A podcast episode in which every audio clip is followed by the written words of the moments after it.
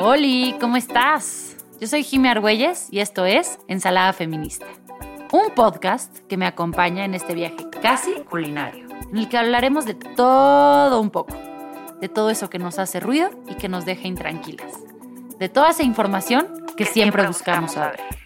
Ven, acompáñame a la cocina. Bueno, antes de empezar con la receta de hoy, les quiero confesar que el episodio de hoy nos va a sacar de nuestra zona de confort. Pero precisamente por eso lo elegí, porque ya basta de quedarnos siempre en las mismas recetas. No sé tú, pero eso de comer la misma pasta, la misma sopa y el mismo pollo todos los días, a mí ya me tiene hasta la madre.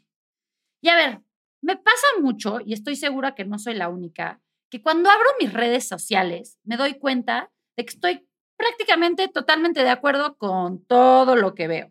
Es lo que me resuena, es con lo que estoy familiarizada. Y esto, friends, se debe a un fenómeno llamado la echo chamber o la cámara de eco, que no es más que un fenómeno de la comunicación donde las personas escuchamos a lo que somos al fin. Es como antes, nuestros papás decidían si leían el Reforma o la Jornada pues hoy en día nosotros decidimos a quiénes seguimos. Y por eso, en las redes sociales, un echo chamber es la descripción metafórica de una situación en que la información, ideas o creencias son amplificadas por la transmisión y repetición de un sistema cerrado. O sea, básicamente cuando estamos eligiendo a quienes eh, queremos seguir o a quienes les damos un follow. Y bueno, no sé qué tanto cacharon de este pedo y ya están diciendo qué onda con Jimena, a dónde se nos fue estos días y por qué regresó con estas ideas, pero ya les dije, aquí vamos a probar cosas nuevas. Y precisamente para poder entender más de este concepto, para traer una voz nueva, fresca, diferente a Ensalada Feminista, tengo conmigo a Edgar Mondragón.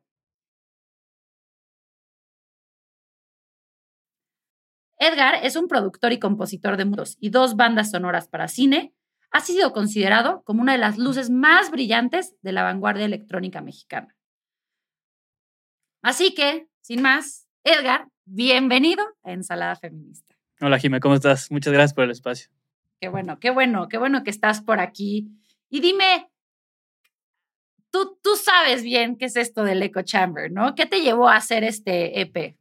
Claro, bueno, pues eh, el echo chamber es este concepto que yo había, tengo un amigo que hace arte visual, digital y demás, y como que había trabajado una serie de piezas digitales, visuales, eh, alrededor de ese concepto y yo me lo quedé mucho, me lo pensé mucho y justo eh, acabando el 2020, digamos que estábamos todavía en el encierro, en, pues sí, en plena pandemia, yo dije, bueno, me gusta este concepto, voy a tratar de componer algo que, como, bueno, como bien dices, yo hago música electrónica, produzco música electrónica eh, con, como muy apegada al drone, al ambiente, a la parte experimental. Entonces dije, bueno, vamos a partir de ese concepto para componer algo. Lo intenté y la verdad es que entré en un bloqueo creativo muy, muy pesado. O sea, eh, pues sí, digamos que por todo el tema de la pandemia, temas personales, etcétera, no, no podía, ¿no? No, no tenía como la energía para crear, para componer. Entonces, lo que decidí, dije, bueno, creo que necesito que alguien me ayude, ¿no? Y apegándome a este concepto del, echo chamber, dije, bueno, estamos encerrados, tal vez no puedo ver a gente creativa y demás, vamos a dejar que el algoritmo haga la mitad de la chamba de este trabajo, ¿no? De este EP. Entonces, literal, lo que hice fue, me senté en la computadora, googleé tendencias en ese entonces, y cuando vi todo lo que me salió los resultados, los conceptos que me salieron, dije, esto es el tracklist de un disco, ¿no? Entonces, sin pensarlo mucho, agarré los primeros cuatro y ese, es el tracklist del, del, EP. Y después, para empezar a componer, eh, agarré cada uno de los títulos de las canciones y lo puse en YouTube. Y lo primero que me saliera ya fuera una entrevista, música, eh, a ver, tú puedes poner lo que sea en YouTube y te salen miles de resultados. Agarraba el primer video que saliera, digamos, escribía el nombre de la primera canción, que era en ese entonces es Digital by Default, salió un video, en ese entonces me salió como una recopilación de noticias y agarraba yo ese, el audio de ese video y los ampliaba.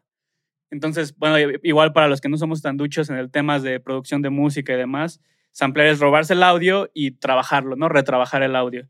Entonces, lo que hice fue este proceso que se llama stretch, estiré el audio lo más posible, entonces quedaban como unas masas de audio bien raras, eh, con unas tonalidades, unos ritmos raros, y me daba mucho pie para, no sé, me daba como estructuras narrativas, rítmicas, sobre las cuales componer, ¿no? Entonces digamos que yo ya empecé a componer sobre eso y así fue como salió este EP. Entonces digamos que el 50% de este EP no lo hice yo, o sea, fue el algoritmo, ¿no? Y fue dejarme llevar con el algoritmo lo que hiciera, eh, agarrar lo que fuera, lo primero que me entregara y de ahí empezar a componer, ¿no? Entonces eso fue lo que, así fue el proceso creativo de este EP.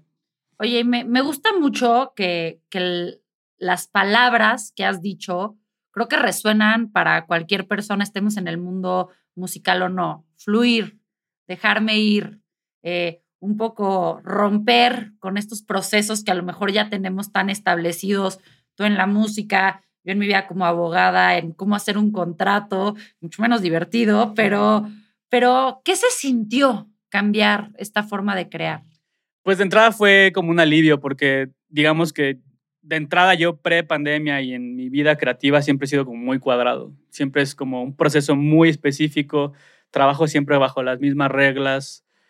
Y a la hora que en medio de esta pandemia y en medio de lo que estaba pasando, todo lo que estaba pasando dentro de mí, fuera de mí, eh, dije, bueno, voy a empezar a componer algo con este concepto que me gusta. Eh, no podía. Y decía, no, es que tal vez el método es el que no está funcionando, ¿no? Entonces fue un poco liberarme eh, romper ese cuadrado y empezar a experimentar con métodos creativos, ¿no? Y, yo, y lo que me gustó fue que sí el resultado, me gustó mucho el resultado, estoy muy orgulloso, muy orgulloso del resultado y, creo que sí es diferente a todo lo que yo he venido haciendo, ¿no? Y creo que es por eso mismo, ¿no? Porque se rompió el proceso creativo, encontré esta otra manera de hacerlo y sí, ahora sí como dices, repetir lo mismo, pero me dejé fluir y, y salió este resultado que me gusta mucho. Creo que eso es algo que aquí en Ensalada Feminista nos encanta, pues romper las reglas, romper con conceptos preestablecidos y fluir, dejar que las ideas fluyan porque uno nunca sabe mm. a dónde van a, a llegar.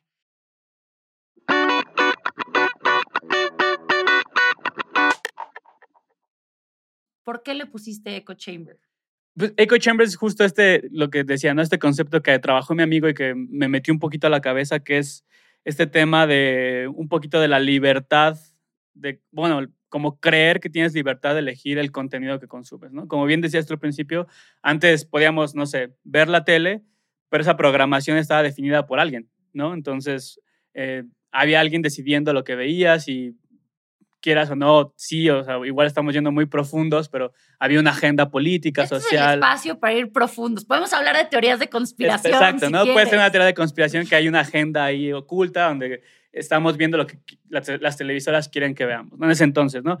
Pero llega el Internet y está esta ilusión o esta creencia de que, bueno, yo puedo elegir lo que veo, ¿no? Entonces, si yo soy, eh, no sé, alguien de izquierda, yo solo voy a elegir ver cosas de izquierda.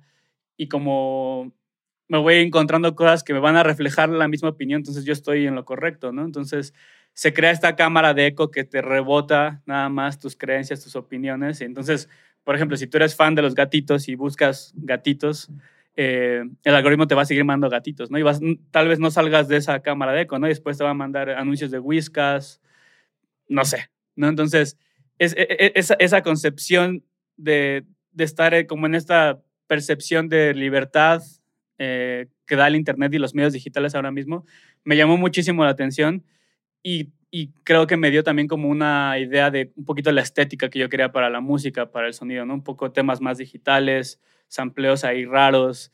Eh, no sé, por ejemplo, eh, la primera canción tiene un sampleo de busqué tutoriales de maquillaje en japonés. Okay. Entonces, me da unos timbres bien raros, como un poquito ahí. Si lo sacas de contexto, te da. Es como un tema postapocalíptico, ¿no? Raro.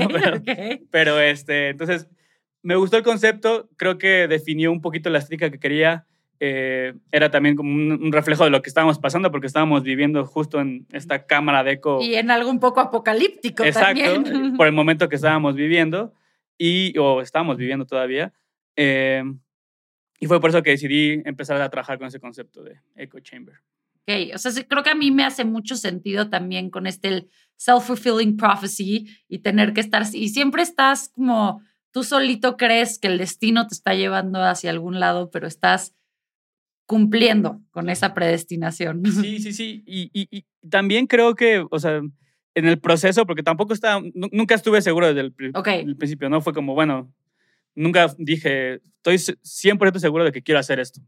No, fue como, me fui haciendo los pasos que me fui convenciendo. Y, por ejemplo, cuando googleo tendencias y encuentro estos 10 conceptos que parecen la el tracklist de un disco, digo, está increíble, ¿no? O sea, la primera canción se llama Digital by Default, que habla, es, este concepto de que ya ahora toda la gente que nace en esta época o está creciendo en esta época, todo es digital, ¿no? Trabajas, pides tu comida, eh, todo estás en un entorno digital y ya lo hemos visto, ¿no? No sé, tengamos primitos, sobrinitos que dice ahí la señora, la tía, ¿no? La mamá, que mira, es bien inteligente, al, al, año ya sabe usar el iPad, ¿no? Oye, mi prima al año y medio ya andaba comprando juegos en mi celular. Exacto. O sea, de repente yo me llegaban unas cuentas de Apple así de 100 dólares y yo sí, ya veía y era como puras pendejadas en de niños. Que nosotros a nuestra edad, pues bueno, tal vez no, bueno, yo lo digo por mí, hablo por mí, ¿no? Que, que yo a mi edad, pues yo a esa edad, no sé, estaba jugando fútbol tal vez o no tenían idea de lo que era lo digital, pero ahora ya estás, naces con ese tema, ¿no? La parte digital. La segunda era uno de los, los términos más buscados en esa época, que era ansiedad, anxiety, ¿no? Entonces, todos yo creo que en, mayor o menor medida lo sufrimos, entonces creo que es relevante, ¿no? La tercera es comfort content, ¿no? Que también es algo que se puso muy de moda de todo este contenido de películas de ballenas o de, no sé, lo que te causa confort, ¿no? Que, que tal vez no tienes que estar enfocado al 100%, pero dejas ahí el Netflix para que, pues bueno, un poquito te despejes y ves comedias, chick flicks, eh, lo, cada quien tiene su comfort content, ¿no?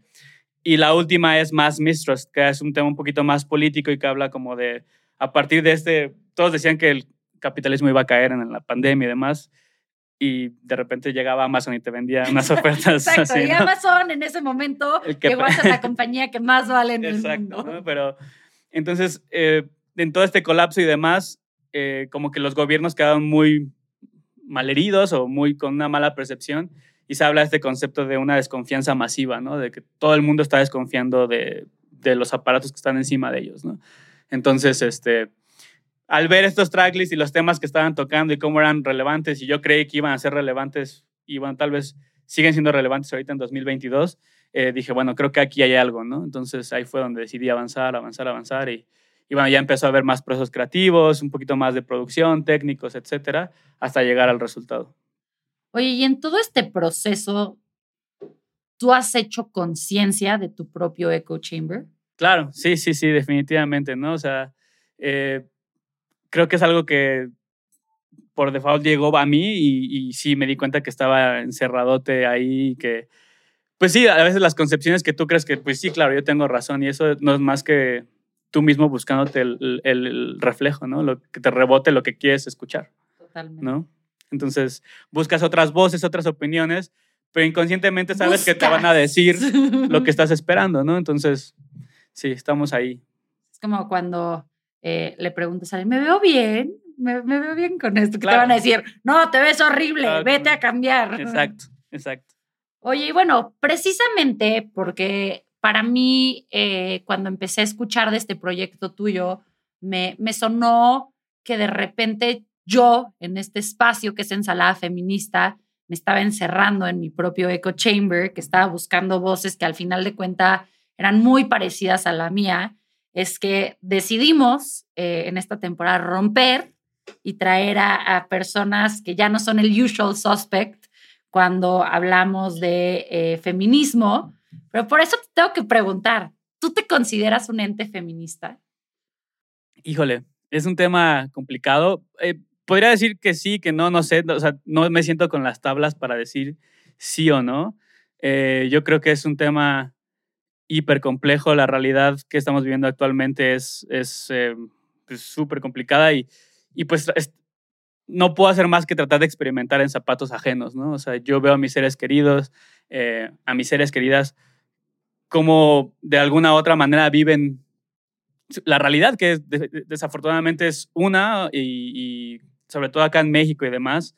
Entonces, eh, sí, pues sí me considero un ente feminista porque trato de apoyar, pero no sin meterme tanto, ¿sabes? Como de, porque yo, por más que quiera, no puedo opinar, ¿sabes? O sea, yo, yo, yo nunca me voy a poder despegar del privilegio que tengo como hombre y sé que eso está mal, ¿no? O sea, ver que hay un desequilibrio de, de o sea, de que, por ejemplo, yo veo que en la mañana yo agarro mi ropa y mi único factor para decidir que, cómo me voy a vestir es si huele bien o no mi ropa, ¿no? Y veo a mi hermana o amigas, etcétera, que tienen que hacer un proceso muchísimo más complicado por, solo por elegir su ropa, ¿no? Y lo que me, a mí me deja pensando muchísimo es por qué todo eso se ha vuelto normal, ¿no? ¿Por qué lo hemos normalizado, ¿no? Entonces, eh, podría decirte que sí, sí me considero antifeminista porque trato de un poquito analizar y entender eso y... Eh, y sí, pues yo soy un privilegiado, definitivamente, por, solamente por haber nacido con mi género. Y yo creo que e, esa discrepancia entre el privilegio que yo tengo y, el privilegio que no tienen todas mis amigas, mi mamá, mis tías, mis hermanas, etcétera, es lo que creo que está súper mal, ¿no? O sea, esa discrepancia, porque, no sé. Sí, claro. Y creo que justo, o sea, y afortunadamente ya para esta temporada también tenemos video, entonces para quien nada más nos están escuchando en audio, es una gran oportunidad eh, para echarse un clavado a nuestro canal de YouTube, pero creo que la incomodidad que pude leer en tu respuesta, hasta tu propio, o sea, cómo te empezaste a mover, eh, la, la velocidad de tu voz, habla de algo que están experimentando muchísimos hombres como tú. El, oye, ¿qué, qué contesto? O sea, sí, esta parte que ya nos explicaste de que eres eh, afín a la causa, pero también tú no sabes si yo ahorita voy a agarrar un bat y te voy a, o sea, no sé, como, como creo que creo que también es un momento interesante para plantearnos qué significa ser un hombre feminista. Claro, claro, claro. Y, te digo, no, no, no es como que yo quiera de repente agarrar la bandera y vestirme y soy un aliado y los voy a apoyar y vengan, yo los protejo. No, tampoco es ese tema. ¿no? Yo creo que es un poco concientizar, tratar de experimentar en ajeno, porque por más que quizá queramos entenderlo, nunca lo vamos a entender al 100% uno como hombre, creo yo, ¿no? O sea, yo nunca voy a tener el problema de pedir un Uber a las 12 de la noche de una fiesta, ¿no? Que ustedes siempre hay que pensarlo, ¿no? Dos veces, tres veces, cuatro veces. Siempre hay que planear tres veces más tu salida en la noche que yo, ¿no? O sea, entonces yo creo que sí, es, es bien interesante como plantear que nosotros como hombres, ¿qué podemos hacer eh, para apoyar al movimiento? Sin ser protagonistas, ¿sabes? Sin ser la... Porque conozco, mucha, trata de... conozco mucha gente que hace eso de repente, ¿no? Que es como hacen la causa, o sea, nos hacen protagonistas del problema, ¿no? Y yo creo que no es el tema, es un poco reflexionar, entender qué podemos hacer para apoyar y hacerlo, nada más, ¿no?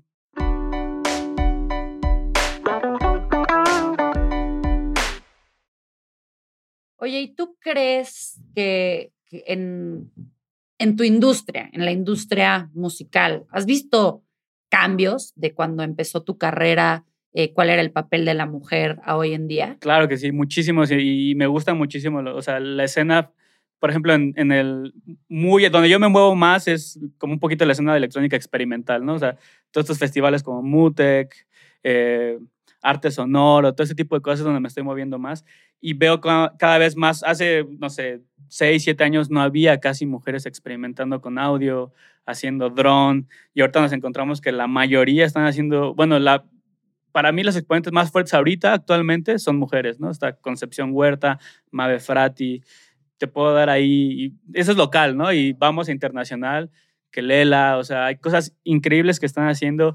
Cada vez hay festivales más gestionados por chicas, eh, bookers chicas, este, dueñas de venues chicas, ¿no? A rato voy a ir a una tocada donde la dueña del espacio es una chica que hace tocadas de ambience, ¿no? Entonces, eh, cada vez empieza a ver, y como muy arriesgado también, y, me gusta, y, y, tocan estos temas en sus creaciones, ¿no? O sea, por ejemplo, Concepción Huerta habla como de los espacios personales y hace una música que es todo lo hace con tapes y, hace como procesamiento bien padre del audio y hace, no sé, suena como, sus conciertos suenan como si estuvieras en un avión que se va a caer.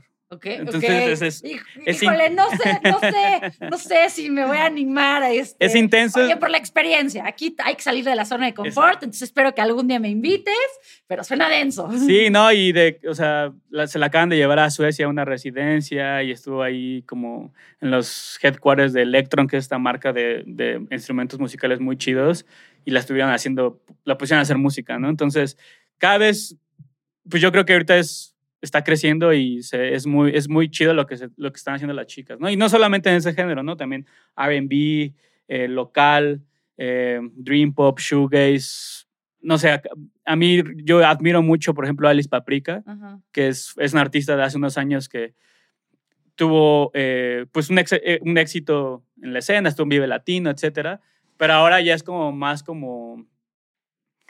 Es muy conocida porque de manera independiente, no sé, ella solita ha hecho, ha gestionado y se ha conseguido, no sé, patrocinios con Aeroméxico y de repente es como, ah, sí, Elis Paprika gira en Mongolia, ¿no? O en Japón o en China, está tocando allá y tocan en español, ¿no? Y, ok. y también tiene como una serie de talleres donde llevan a niñas chiquitas para que les enseñen a hacer su banda, para que empiecen a tocar instrumentos. Y el domingo pasado hizo un festival que se llama Marquetera, que era, es solo, solo trajo a, a proyectos femeninos.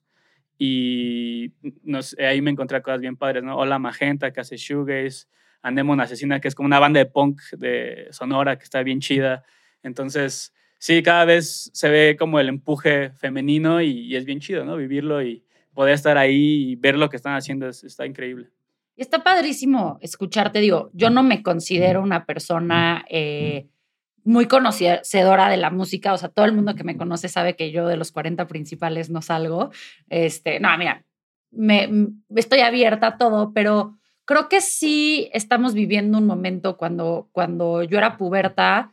de- en música, fueras conocedor o no, solo, solo escuchabas de Britney Spears, de Cristina Aguilera, Jennifer López, estas eh, mujeres que, que si bien tenían mucho talento, también eran objetivi- objetivizadas y sexualizadas, versus hoy escucho eh, mucho más de una voz y un poder femenino dentro de- del ambiente musical. Sí, y sobre todo, o sea, justo como dices tú, ¿no? Había estos referentes femeninos que al verlos bien y demás sí era como un tema de objetivización, pero a, a mí actualmente me da mucho gusto ver cómo también a ese nivel de, no sé, tan grande y de nivel Britney Spears, Popstar y demás, ves cosas bien interesantes, ¿no? De, de no sé, Cardi B, cosas así que hablan como, están tocando estos temas, ¿no? Este, Oye, Florence and the Machine con su canción King es, o sea, Exacto. neta es fuertísima y, Y lo ves a ese es nivel cabrón. Ajá. y también lo ves como lo que te platicaba ahorita, ¿no? Un nivel mucho más local, ¿no? Que hay estos talleres de niñitas que nos están enseñándole a experimentar con audio y, y, y tener una postura sobre todo, ¿no? Que yo creo que es importante. Y eso es eso es súper chido. Y ahora me pasaría detrás de, del micrófono. Como ves, ya, ya, ya nos contaste que hay mujeres eh, que son dueñas de venues, que son, pero igual en la parte más técnica, ingenieras en audio, productoras, también es un espacio eh, ya conquistados por las mujeres. Sí, sí, sí, sí. Y por ejemplo, justo acabo de ver em, esta chica, ¿cómo se llama? Eh, Selena Gómez, no. Es eh, muy conocida, la que tiene las orejitas. No recuerdo. Pero bueno, es, de este, es esta pop star. ¿Dua Lipa? No, no, no, no, es este, ¿cómo se llama? Ya te dije que, que yo soy pez. O sea, aquí, little known fact, para que no me odies y no lo uses contra mí, pero yo odio escuchar música.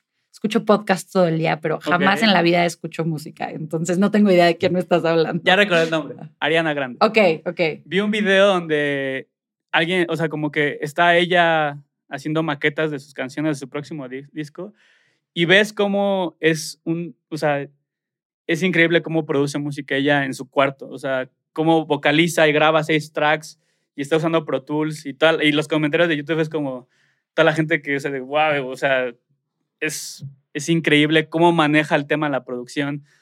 Y ese es un ejemplo, ¿no? De que e- esta chica que es una popstar y que Sí, que la seguramente gente no se tiene, imagina. tiene que ella 100 está ahí, productores ajá. trabajando para ella, ella misma produciendo es, o sea, es increíble verla producir, ¿no? Porque todo lo hace rapidísimo y empieza a, a afinarse ahí mismo y a samplear y crea beats en dos segundos y está increíble ver, e, es- me gustó mucho eso. Y sí, ya digamos que lo que yo conozco también hay muchísimas productoras.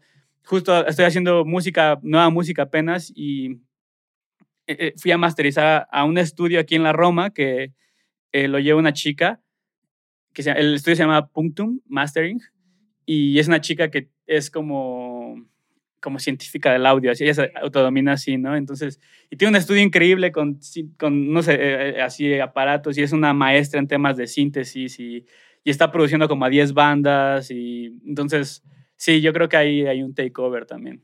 Qué chido. Oye, ahorita que mencionaste a Ariana Grande, una que no se me puede escapar es mi queridísima, es así la amo, Taylor Swift. Y, y cómo, digo, más allá de su papel como música, eh, lo que hizo en las elecciones de Estados Unidos, eh, la última vez que hubo elecciones, y cómo tomó este papel tan político desde su música. ¿Tú crees que el arte, la música, tiene que tener ideología o está libre de ella? Claro que sí, yo creo que tiene que tenerla, definitivamente. ¿no? Y sobre todo cuando estás en esos niveles de alcance donde tu canción puede mover algo, yo creo que es necesario tener una, una postura. la que sea, pero... Sí, como también como ahorita me surgió Imagine en, en la guerra de Vietnam y cómo, cómo se volvió este símbolo también muy importante. Y exacto, y es hay un poco ahí como tener como conciencia como artista, ¿no? Que no solamente estás haciendo entretenimiento, que por, por, momentos puedes pensar que sí, ¿no? Que estás haciendo música para alguien más, para que alguien la pase bien, para que alguien tenga una cierta experiencia, pero si tienes este nivel de alcance y de movimiento y de influencia, pues yo creo que vale muchísimo la pena cambiar algo, ¿no? Mover un poquito la aguja hacia algo que tú creas que puede ser mejor, ¿no? Y qué mejor que hacerlo a través de la música, ¿no? Oye, Edgar, y en este sentido, y ya para, para cerrar la ensalada del día de hoy, ¿tú ves tu arte, tu trabajo, tu música que pueda llegar a influir en el movimiento feminista? No sé, no, lo había pensado, es una pregunta buena. Es, esperaría que sí, y, y, es algo que yo mismo me he planteado, ¿no? ¿Cómo, ¿Cómo poder hacer que mi música tenga otro tipo de alcance, ¿no? Porque digamos que, pues desde que empecé, un poquito lo que yo he trabajado es mucho a partir de experiencias personales y, como trabajar, como el punto principal de mi proyecto es la experimentación, ¿no? O sea, experimentar, llevar el lenguaje sonoro a ver hasta dónde podemos llegar con él, ¿no? Entonces, eso es lo que he trabajado y tuve esa etapa, ¿no? Y, y he pasado por varias etapas y demás, pero últimamente yo he pensado como, bueno, ¿cómo hacer que esta música instrumental, con una narrativa rota, con experimentación de audio, pueda tener cierto, una ideología, pueda tener y, pueda mover algo, ¿no? Es algo que en lo que estoy trabajando. No lo había pensado tan profundo como para llegar al movimiento feminista, pero yo creo que es algo que me llevo de tarea y que es algo que ya tenía en mi mente, ¿no? De cuáles son los siguientes pasos para que mi música tenga un alcance más, ¿no? Y que tenga un beneficio más que, ah, mira, qué padre, qué padre rola, ¿no? O sea, como que tenga ahí me, encantaría inspirar a, no sé, niñas chiquitas a que se compren un sintetizador, ¿no? Y que hagan su música y que eh, crean en su trabajo y que, no sé, que lo que a veces piensan que son errores y demás lo, lo sigan trabajando, ¿no? Entonces, creo que igual puede ir por ahí. Me encanta te dejo con esa tarea. Eh, tendremos aquí eh, luego que hacer otro episodio para recapitular esto. Para toda la gente eh, que se quedó con la inquietud de conocer más de tus proyectos, dónde te pueden encontrar, redes sociales, qué canales tienes. Claro, bueno, pues mi música está en todos los servicios de streaming, Spotify, Bandcamp, SoundCloud, Apple Music, etcétera. Me encuentran como Edgar Mondragón. Eh, y en redes sociales lo que más uso es Instagram y Twitter y en los dos estoy como arroba guion bajo Edgar Mondragón. Y ahí pueden encontrarme. Buenísimo, pues definitivamente me quedo con, con, inquietudes de explorar. No sé si vamos a ir tan lejos como, como este avión cayéndose, pero sí, eh, eh, porque la música en vivo, conciertos, tocadas, todo eso sí lo disfruto, entonces estaré lista para salir de mi zona de confort. Muchas gracias por estar en Ensalada Feminista. Muchas gracias por salir de tu zona de confort y venir a hablar de este tema conmigo. Definitivamente creo que eh, es una voz nueva y fresca para este auditorio. No, muchísimas gracias, Jimé, y fue un gusto y igual, o sea, fue salirse de la zona de confort, pero lo disfruté muchísimo. Muchas gracias. Muchas gracias por ser parte de la receta del día de hoy. Sin duda, Me quedo con muchos ingredientes y sabores que suman a mi recetario personal. Suman a mi recetario. Espero que tú también y sobre todo que hayas disfrutado este episodio que preparamos especialmente para ti. Nos vemos la próxima semana con más ideas que construir y más ensaladas, Más que, crear. que crear. Recuerda que puedes disfrutar nuestra ensalada en Spotify, Apple Podcast y en nuestro canal de YouTube, donde además podrás vernos a todo color.